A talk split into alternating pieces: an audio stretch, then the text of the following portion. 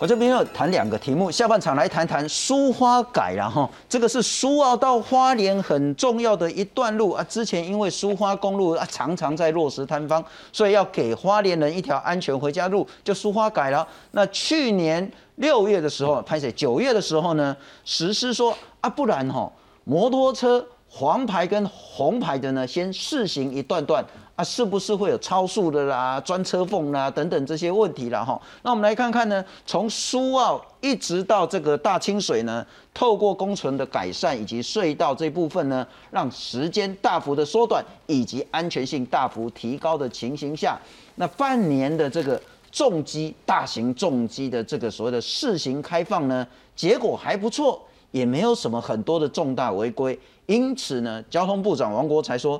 他个人呢比较倾向说，说不定白牌，也就是一般的一二五的这些摩托车呢。应该也可以开放。那现在交通部正在评估当中，下半场来好好谈一下这一条安全回家的路，交通部该如何判断？而所谓的机车路权这件事情，是不是现在有不一样的思考？上半场还是要来关心疫情。我们来看看今天新增本土病例六万六千一百一十九例，死亡个案呢今天增加了一百二十三例。中重症呢是两百八十五例。今天上半场的重点是包括现在的疫情发展，包括说指挥中心。目前为止呢，指挥官陈时中相关的像是庄仁祥、王必胜、薛瑞元，以及上礼拜我们专访的农委会主委陈吉仲，甚至陆委会的主委邱泰山，以及桃园市市长郑文灿呢，现在都确诊了。这是一个。第二个呢，我们当然也会关心 BA. 点四。这件呢，所谓的病毒的变异株呢，是不是真的来势汹汹？又该如何准备？先来介绍两位特别来宾。首先欢迎是星光医院的副院长洪子仁。主持人好，各位观众大家晚安。感染科的医师林世璧孔医师。新聪好，各位观众大家好。在我们谈谈 BA. 点四的这件事情，以及边境开放三加四这个明天就要实施的风险之前，我们先来看看指挥中心多名的这些重要人士，通通都确诊。指挥中心十四号疫情记者会照常在下午两点举行，不过却未见发言人庄仁祥身影。原来，继指挥官陈时中染疫确诊后，包含庄仁祥在内，还有社区防疫组组长薛瑞元、医疗应变组副组长王必胜皆快筛阳确诊，三人即日起进行居家照护。他们三位其实都是在今天早上快筛啊结果出来，他们就做过视讯的诊疗，吼，那也依照医嘱来做。后续的啊，自我身体的照顾，就算有症状都是很轻微了哈。他说一切都还还算是不错哈。内阁阁员中，除了陈时中、农委会主委陈吉仲确诊外，陆委会主委邱泰山十三号也确诊，居家照护期间以远距方式继续工作。其他三名副主委目前健康无恙。邱主委已经接种三剂疫苗，目前症状轻微，身体状况良好。那在居家照护期间，也会透过电话、视讯的方式，持续掌握本会各项工作推动的进度。而六都市长也沦陷，包含台北市长柯文哲日前确诊康复解隔，桃园市长郑文灿十三号返家后出现轻微症状，快筛阳性，十四号经医师诊断确诊，随即进行居家隔离。但这段期间，他仍会透过视讯主持防疫专案会议。整体上是没应该属于无症状哈。他症状大概只有昨天一点点的这个喉咙沙哑而已。那今天一切都好。郑文灿是我们桃园的聚餐王，他的足迹踏遍我们桃园十三区。平常他与人互动的方式就是聚餐，不管是企业老板，或者是邻里长，还是一些民间友人，或者是社团负责人。那这一次在得知说他确诊以后。很多人都人心惶惶，大家都在赶快在进行快筛。桃园市议员詹江春提出忧虑，担忧疫情因此大幅扩散。而郑文灿十四号紧急取消所有公务行程，不少支持者和政治人物涌入脸书留言，祝福他早日康复。记者赵婉纯、詹淑云、郭俊林台北桃园报道。我当然还是希望，不管是中央或地方相关的指挥官，都可以尽早的康复。不过说实在的哈，这两年来大家真的都很辛苦。但是我们来看看现在最新的疫情是。我们真的也很难讲说疫情是明显往下，因为今天确诊还是有六万多，而死亡人数还是有一百二十三，那中重症是两百八十五。换句话说，依然还在高原，虽然有一点点往下的趋势。不过我们来看看比较具体的一些细部的在各县市，我们请看下一章，然后在各县市的情形是：台北市今天新增四千多例，新北市是七千八百多例。桃园市呢是四千八百多例，那相较之前呢都有一个比较明显下降的趋势，但台中市呢大家还是稍微紧张一点，是一万零两百一十例，这是回到各地方，呃，台中当然还是超过一万例，不过其他县市呢有稍微下来一点点。那我们来看看另外这个趋势呢，就是我们来看看到目前为止一月一号到六月十三号，这个指的就 Omicron 了哈，那我们现在已经有两百九十万人确诊了。那如果再加上之前的，也加上境外一路的话，我们已经超过三百万人确诊了。那我们如果只看 Omicron 的话呢，两百九十万确诊里面呢，我们现在已经有三千五百五十个人死亡。用三千五百五十去除以两百九十万呢，得到就是万分之十二。先请教一下副院长。如何看待现在疫情，以及特别是死亡率的部分？是的，我想目前我们很清楚的可以看到哈，我们的整个呃目前的疫情已经来到呃即将脱离所谓高原期哈，曲线要慢慢缓步向下。但是我之前也提到，缓步向下会像纽西兰来到哦，可能每百万人一千到一千二，还是？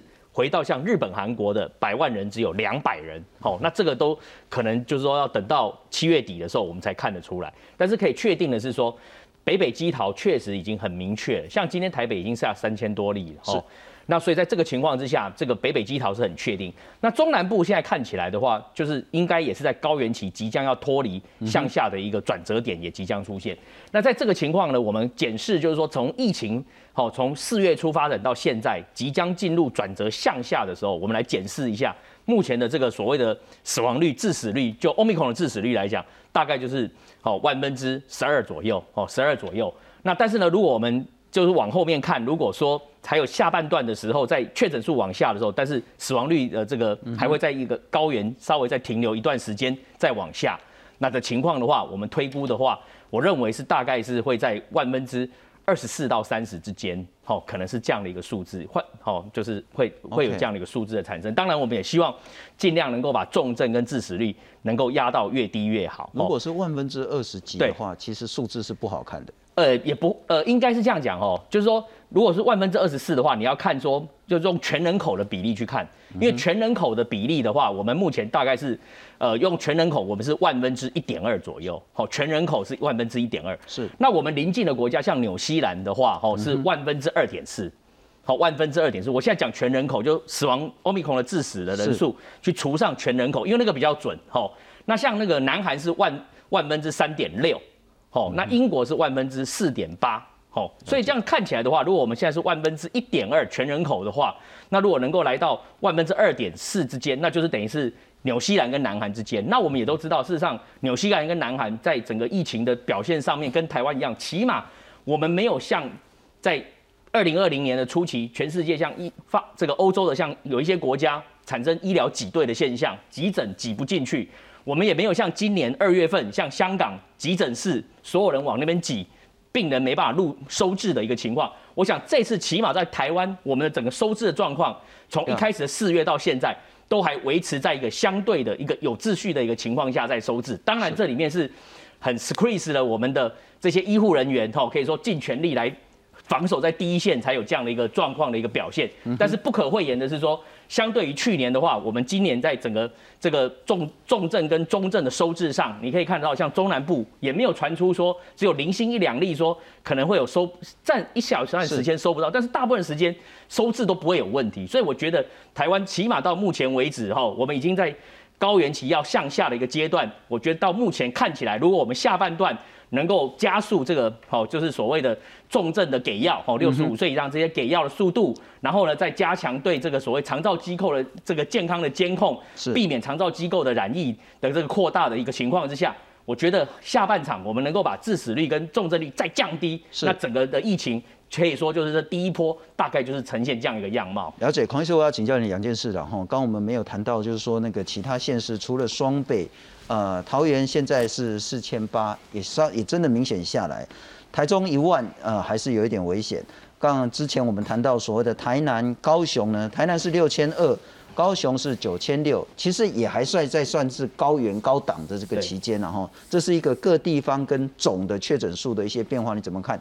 第二个还是刚刚请教副院长很重要的一件事情，我们的致死率。刚刚副院长谈到说，如果你用总人口来看的话，其实我们控制的还不错。但因为如果你谈到致死率的话呢，那个部分可能跟各个国家的情形，对于确诊数是不是百分之百精准掌握，这有不太一样的情形。因此，从致死率这一件，我要请教你，我们似乎都走过了，不管是说用 PCR 变成快筛确诊，然后谈到医疗量能，谈到所谓的绿色通道。谈到所谓的抗病毒药及时、适时的提供给予这部分，似乎我们现在在医疗是步上轨道，有秩序，可是我们依然看到比较高的这个死亡个案出现，还能再做什么？呃，首先先说一下今天的案例，今天是星期二，所以昨天很明显又是大家很熟悉的假日效应。那今天上礼拜是星期二的案例数最多嘛？哦，那再上一个礼拜是星期三。那总之，今天跟明天的案例数跟前面的最高峰比，其实应该是蛮有意义的哦。那现因为现在已经是合理的一个天平上比较，都是快筛阳来确诊为主哦。那结果刚刚您提到的台中、台南、高雄，其实都没有突破上礼拜二的高点。是是。那看星期一的假日效应后的这个低点，其实也比上礼拜低。所以我个人觉得，很可能中南部也已经到了拐点了。那另外一个这佐证就是我们一直说的哈，那个确诊的数字，台中跟高雄在这个假日都已经破十了，哦，高雄现在九点多也快了，所以以北部县市看起来的经验就是破十左右就开始往下，是，所以我觉得等到中南部也开始案例，这个礼拜我们过去了，结果发现哎，星期二好像最高点就是这样的话，我觉得很可能如同洪富刚刚说的哈，整个台湾就是会案例数往下。那我们今天看的那一例很重，呃，刚刚那个流行图可不可以再来一下？麻烦戏剧。我们上礼拜有连续三天死亡人数破两百，是。哦，然后后来又回到了大概一百多，又隔了几天嘛，吼，所以这个好像也俨然有一个高峰成型了，哈。那个两百多也许就是高峰，我很希望它真的就是这样，然后一路就下来了，哈，因为这跟某一些国家，因为死亡的曲线是一回事嘛。它会比这个前面我们高峰确诊绿色的那个曲线延迟个两三周，现在看起来好像有这种味道嘛吼。我们的这个确诊的高峰可能就是发生在二十五月二十到二十七那周，是。然后现在开始渡过高原，准备往下。嗯哼。那我们的死亡高峰可能就是在这个六月九号、十号最高，然后现在开始也准备往下了。那我觉得，假如照这个趋势走下去。也许我们最后，因为我们现在是死亡三千多人嘛，是，最后也许会停在大概四五千人左右。那假如是这样的话，其实老实说，在全世界只以死亡率或是死亡人数，我们其实不是表现的很差的，其实还不错了哈。可是当然，我我觉得也不一定，因为大家可以看一下纽西兰，纽西兰它其实有蛮多死亡是发生在后面的。他们过了高峰之后，并不是一帆风顺，是。那跟很多别的国家不太一样，我觉得有可能是因为纽西兰其实终究跟我们一样，是这一波才大量放变种病毒进来，奥密克戎进来，所以实在还是有蛮多人是没有自然感染过的。那再加上我们相比于纽西兰，我们可能老人家的疫苗也没打那么好，是。嗯那你刚刚说有没有什么可以做更多的哈？指挥中心今天有公布，就是我们长照机构以后应该会。定期公布啦，每周都公布一次，就是我们长照机构确诊，好像现在是三万人嘛，吼，到到现在为止，然后大概六百多人是著名是不幸去世，这个是两 percent 的致死率，嗯哼，这个其实已经不错了，因为我们可以跟香港比一下，吼，香港我有回头去抓，香港后期其实好像没有看到资料，可是我看到香港刚刚确诊破一百万例的时候，是他们每天的记者会有公布说。我们现在大概多少著名？哦确诊？我记得他三千，呃，三，他他的死亡人数说大概有五十八 percent 都是这种长照机构的著名哦，然后大概三万的著名确诊，三千人死亡，曾经有一度是高嘛哈，对对对，一度高达十 percent 的致死率，那我们现在是两 percent，了解，所以我觉得很明显的一个差别，一定就是。老人家，他们的老人家八十岁以上疫苗打得非常差。换句话说，我们现在不管是用确诊的方式，或者是一般的这些高风险的民众呢，及时给予抗病毒药等等，以及医疗量呢，我们现在都维持的还不错。那现在在更加强，就是还是在长照，嗯，不管是事前或者是已经确诊之后的这些及时医治的部分，这是一个很重要的关键。那我们也许再来谈一谈另外一个，现在大家稍微紧张一点点。也不知道到底该不该紧张，或是该不该不紧张。B A 四、B A 五这件事情，在昨天呢，我们呃陆陆续续有五例说，哎，入境呢发现说他感染了，可是呢，感染他的病毒呢是 B A 点四跟 B A 点五，分别来自美国、智利、土耳其跟波兰等国家。那这一部分呢，我们来看看，其实这是全世界都在关心说会不会了哈，不管这叫做堂姐妹、表姐妹，或是堂兄弟、表兄弟等等的，BA. 点四、BA. 点五会不会是比现在 Omicron BA. 点二更可怕的一种病毒株？WHO 呢说，在一月的时候在南非先发现了，那到六月八号的时候呢，超出四十个国家都有了，可是还没有全世界大流行，但。相较起现在 BA. 点二呢，BA. 点四、BA. 点五都的传染力更高，免疫的逃脱性更厉害，那具有社区传播能力也更强。欧洲它的整个说法呢是说呢，这个 BA. 点四、BA. 点五呢速度比其他变异株更快。葡萄牙呢占了百分之八十七，南非也谈到说每一种亚型都会重复感染，也就是说你现在确诊了。当 BA. 点四、BA. 点五再来的时候呢，你可能会再确诊一次。美国的报告说呢，染疫之后呢，三个月内是不再安全的，因为病毒变得太快太快，现有的疫苗还不够应验。我们来看看台湾该如何思考面对 BA. 点四、BA. 点五。疫情指挥中心在十三号宣布，第一次在境外移入个案检出 Omicron 新变种病毒，分别是一例 BA. 点四和四例 BA. 点五。这两个新的变异株呢，有较高的传染力，以及有这个免疫逃脱的特性哦。所以对于曾经染疫过或者是曾经接种过疫苗的人来讲哈，他还是有这个再度感染或者是再度被传染到的这种可能性哈。早在五月，南韩就出现 BA. 点四和 BA. 点五疫情，并发现变异株传染性更强，但不会增加重症几率。The WHO hasn't classified either BA4 or BA5 as strains that could be a cause for concern, while they may be a bit more transmissive than the original Omicron strain. Because they're subvariants, they won't cause more deaths or critical illness. BA. 点四和 BA. 点五在南非首度检出，目前已经扩散到超过四十个国家。新型变异株也在欧洲快速传播，葡萄牙的 BA. 点五病例更大幅增加，成为当地的主流病毒株。医师警告，新型变异株会增加重复感染的风险。你过去染疫，然后现在是物体新型，已经没有这件事情了。Omicron 哈，它这个 BA 点一二三四五哈，还有 BA 点 two 有这么多的一个亚型哈，其实只要序列差异的有点大，然后对方二度感染你的人，他的病毒浓度是高的话，你都还是会被感染。如何应对 BA 点四和 BA 点五，避免疫情重新升温，将会是下半年防疫的一大考验。记者综合报道。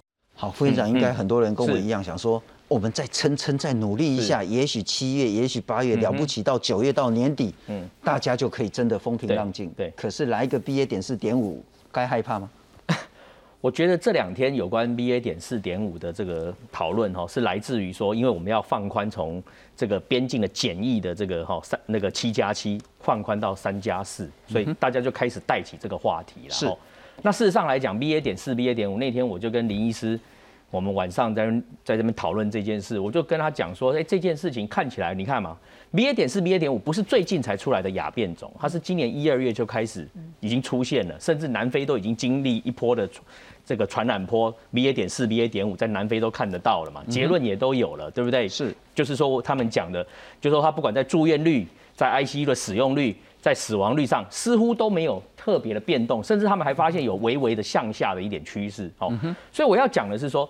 BA. 点四、BA. 点五这个亚变种，相较于去年十二月，大家记得那个 Omicron 从 Delta 转到 Omicron 的那个主流这个变异株在变换的时候，美国在十二月初的时候，你们还记得吗？那时候 Omicron 占它的感染率不到五 percent，不到一个月就超过五十 percent 以上都是 Omicron 的病例了嘛。是，所以 BA 点四、BA 点五，如果它能够在这个流行这这个趋势里面造成一个卷起这个千堆浪的时候，事实上在全世界早就卷起这个千堆浪，不会到现在这个时间点。那当然，现在我们的结论是说，保持对它的高度关注了哦，但是不用说，哎，大家好像过度的去 emphasize 说，哇，好像这个 BA 点四、BA 点五似乎是非常可怕的情况。能够看得到的就是说，可能它的传播力又稍微好一点，但是今天以色列也有一篇报道出来了，他就说，这个如果你打过疫苗，你又感染了这 Omicron 的，可能是 BA two，你在面对 BA 四、BA 五，你就有一个更好的保护力，比那个没有打疫苗的好。所以讲来讲去哦，最后还是要回归到疫苗要打好打满这件事。那尤其是最近大家也看到这个好消息，Moderna 的这个要向 FDA 申请这个二价疫苗。那二价疫苗里面也很显示说，它对所谓的 BA two 可能有八倍的这个抗体保护力。那即使在实验室里面看到它对 BA 四、BA 五也有起码四到五倍的保护力，所以我觉得在目前的时间点，台湾来讲，我们的自然感染率已经超过十二点六 percent。是，如果再加上所谓的黑数，我想应该二十 percent 以上的人都都有染疫，而且会有产生抗体保护力的。那你有这样的抗体保护力，你在面对 BA 四跟 BA 五的时候，可能还是有少数免疫比较不好的人，比较虚弱的会被突破性感染。是，但是我相信大多数的人已经感染了这个天自然感染的这个。这个这个奥密克戎，再加上他之前也有打疫苗的话，在面对 BA 四、BA 五，应该会有一个比较好的综合抗体的保护力了。是是，所以我是觉得说，我们面对这件事情，我们的这个边国边境的这个检疫的话，就是今天凌晨开始就要放宽，好变成三架式。我觉得再过一个月，我们就观察放宽以后一个月对边境对医疗量能有没有影响。如果没有的话，还是应该跟国外一样，慢慢的一步一步的往下来放宽。跟国际来接轨，了解。那孔医师，我请教你，面对 BA 点四点五的话呢，不外乎几个态度了哈。第一个，你还是要先处理台湾内部的 BA 点二的问题，先把它处理掉。嗯。第二个呢，你要关心，那关心的可能你就是在所谓的边境控管上，现在在今天凌晨，应该就是明天开始呢，要调成三加四这件事情合不合理，该不该，这个要观察。第二个就是说呢。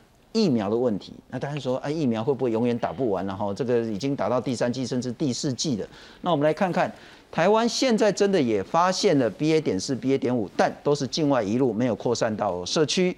那有五个案例，这五个案例都是无症状或轻症的。罗毅军讲说呢，跟点一、点二来比的话呢，确实点四、点五呢增加的这个传播速度是二十趴到三十趴。但点一点二群体免疫保护效果至少有三四个月才会有下一波疫情。那现在大家谈到说次世代疫苗了哈，那对 Omicron 的保护力呢是更强的，那时间也更久。黄立明讲到说呢，次世代疫苗只提升三到四倍，也许到年底的时候呢，大家又得再打，那就不是第四季、第五季的概念了，就是重新第一季的概念。疫苗的问题，待会来请教边境的问题。公司哦，我们来先看刚刚洪富有提到的南非，南非这很明显哦，南非已经六波了。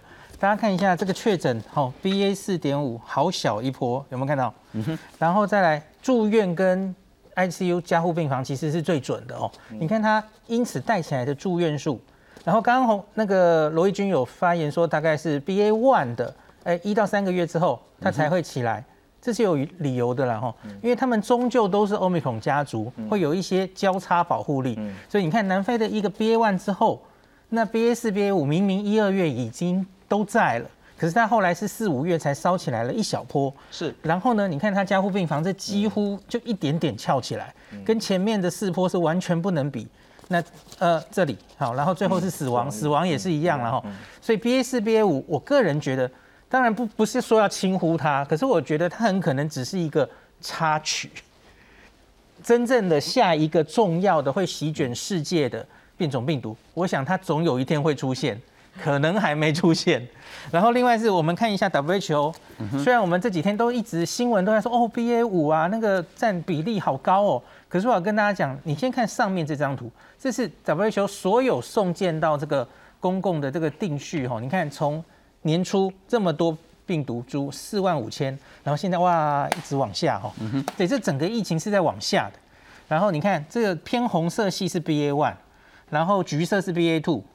好，那我们现在担心的所谓的这个 BA 四跟五在哪？黄的几乎看不到哦。然后那我们这里就用全部占多少比例好了。它现在会在报纸头条上出现，是因为哎它开始出来一点点，是在这里有看到吗？哈，一点点。可是现在全世界其实还是 BA two 为主。那我觉得大家要很多新闻在说什么？哎，这个 BA two、BA 四、BA 五这个传染力更高啊？怎么十倍的速度在在传染什么的？我要跟大家讲，传播速度，或是说英文会用 growth rate 哦，就生长率啦。是它这个案例增加的速度未必跟这个病毒本身的传播速度一样哦，因为这个它会出这么多案例，第一个。可能是因为你之前自然感染或是打疫苗的人，那个抗体慢慢消退了，随着时间哈，像南非的这群人。第二个是免疫逃逸，BA 四、BA 五，还有一个美国的 BA 二点一、二点一，哈，这三株是 Omicron 里面，他们特别在 L 四五二上都有一个突变位点，这个是之前 Delta 的那个位点，是会造成免疫逃逸。所以，假如它的综合抗体，刚刚黄立明老师说的哦，哎，这个抗体会降得更低的话。那所以它会让更多人感染，可是不一定代表它的传染力比别人高。那所以因此，像是刚刚洪副院长也有说，医院明明 BA one、BA two 大家都已经在了，BA 四五都在了，为什么你到现在才会冒出头来？你前面其实并没有，你你其实是被 BA one 跟 BA two 压得死死的。那现在是能感染的人差不多都感染完之后，是哦，然后这些人的抗体也有点掉下来之后，那 BA 四五才出来。所以，我个人觉得他们，特别是刚刚有看到在南非，它再度造成的这些重症还有死亡，其实都很有限。是，所以我觉得这个大概是不需要太惊慌。等到要惊慌的，哦，不是惊慌了，就是比较要更紧张的时候，是下一个希腊字母被安上某一个病毒的时候。嗯哼。哎，现在我们排到什么了？哦，omicron。我我不知道下一个会不会是 omega 还是什么。OK，好好，不，重点就是说。总之呢，到目前为止就是观察了哈。如果按照这样子一个论述基调的话，我再请教一下孔医师。因此，从明天开始，我们来看看这个要所谓的境外进来台湾的这个要本来叫居家检疫的部分呢，现在要改成零，然后一二三，还是要在不管是你自己家里面一人一室，或者是你在这个防疫旅馆里面，然后呢四五六七这四天呢，你就可以说快筛阴。然后也许你就可以上班啊，或者去做做一些必要的事情。那我们来看看各界还是有不同的一些想法了哈。那在三加四之后，指挥中心讲说呢，如果你可以一人一户，后四天你也可以回到家了。因为有人质疑说啊，你可以上班可以上课，结果不可以回家是什么道理？但重点是一人一户。那再来林口长庚的邱正寻邱副院长他说呢，呃，其实 BA one、BA two 跟四五呢有交叉交叉保护作用。因此，逐步的边境开放这个方向是没有问题的。那李炳义李医师也谈说，不管是严格的管制，或是稍微放宽，总有一天四五还是会入侵台湾。因此，没有必要因在现在的气氛下，就才是回到更严格的边境管。我觉得四五不是总有一天会入侵台湾，很可能他根本来了，我们都不知道。了解。还有美国的内猪。B A 二点一、二点一，我觉得它来的机会更大，因为美国其实早在这几个月哦，它它已经超过 B A two 了耶。是，但默默的新闻没有报，大家就不知道哦。这个美国这里橘橘桃色的哈，B A 二点一、二点一，哦，传染力也很高，可是免疫逃逸似乎没有那么严重。它在美国最新这个这一周是六十二点二，那国人其实很多人从美国回来，是，我觉得其实搞不好他都钻进来了。也不一定，可是我觉得并不需要为此太在乎的原因，是因为第一个，这些全部 WHO 的这些 BA 什么鬼什么鬼，全部都是 Omicron 相关的。了解。我们目前看起来，他们多少互相都有一些交叉保护力。是是。那所以不至于，你看全世界到目前为止，大家都是在往开放的走。整体的疫情是在往下的，所以大家没有为此停下脚步。了解。那就算这些变种病毒有机会进来，那我们就是观察。嗯。那比方我有一个一个观点可以跟大家讲，我们其实台湾是 BA one、BA two 一起放进来，最后的结果是什么？BA two 打败了 BA one。嗯哼。